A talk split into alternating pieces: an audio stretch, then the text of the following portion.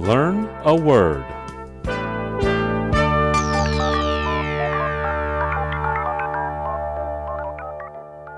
今天我们要学的词是 Divert. Divert is spelled D I V E R T. Divert. divert 的意思是转移、转向。 The death of George Floyd while in police custody earlier this year has led to widespread protests over racial justice and also calls to defund police departments and divert that money to social programs to help reduce crime.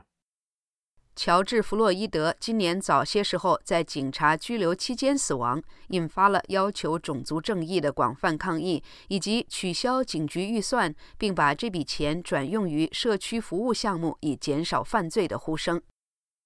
increasing the size and weight limits of trucks on U.S. highways would divert a potentially huge amount of goods from rail to roads, further damaging the nation's infrastructure, a new report has found. 一份新的报告发现，提高美国高速公路上卡车的大小和重量限制，可能会将大量的货物运输从铁路转移到公路，对美国的基础设施造成进一步破坏。好的，我们今天学习的词是 Divert.